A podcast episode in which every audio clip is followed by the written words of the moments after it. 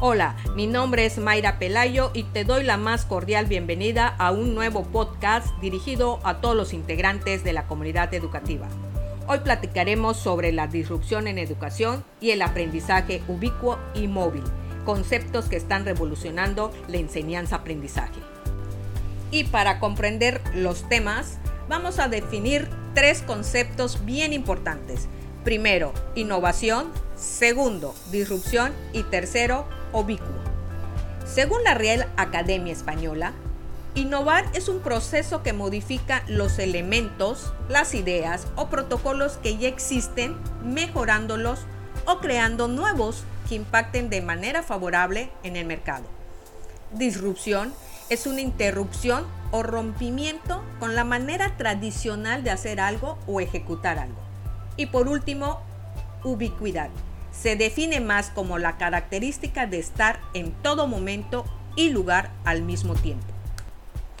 Actualmente, la revolución tecnológica ha provocado grandes cambios en las formas de vivir, de trabajar, de pensar y aprender.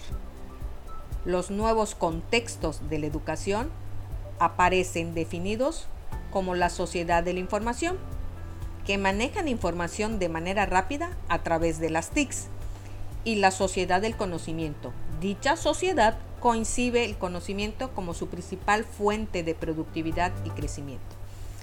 Para hacer frente a todos estos desafíos necesitamos obviamente de la tecnología para impulsar una educación que rompa con lo tradicional y que reenfoque el aprendizaje, que migre del sistema anacrónico a la era digital. Pero, ¿Qué es la educación disruptiva?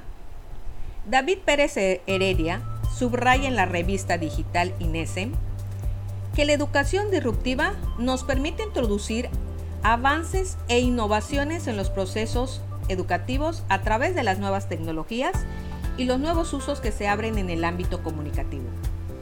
La evolución de la tecnología nos ha llevado de las TICs, que son tecnologías de la información y la comunicación, a las TEPS, tecnologías para el empoderamiento y participación, pasando por las TACs, tecnologías del aprendizaje y el conocimiento. Esta innovación disruptiva rompe completamente el currículum, las metodologías y las modalidades de transmisión del conocimiento y va descubriendo nuevas alternativas de aprendizaje que permiten al alumno construir su aprendizaje a su propio ritmo. Y de ahí surge el aprendizaje ubicuo y móvil, en inglés U-Learning, que representa un nuevo paradigma educativo. Según Sakamura y Koshinka, aprendemos cualquier cosa en cualquier momento y en cualquier lugar, utilizando tecnologías e infraestructuras de informática ubicua. Por ejemplo, la utilización de dispositivos móviles que nos permiten el acceso al aprendizaje desde cualquier lugar, en cualquier momento, y que es accesible a través del Internet, redes sociales, libros digitales, etc. Para fomentar este nuevo aprendizaje, contamos con tecnologías emergentes, como son los cursos MOOC, que se adaptan a diferentes tipos de enseñanza-aprendizaje. La aula invertida o Flipped Classroom donde se optimiza el tiempo para que el aprendizaje sea más activo y se recurre a tecnologías que permiten al alumno a seguir aprendiendo fuera del aula.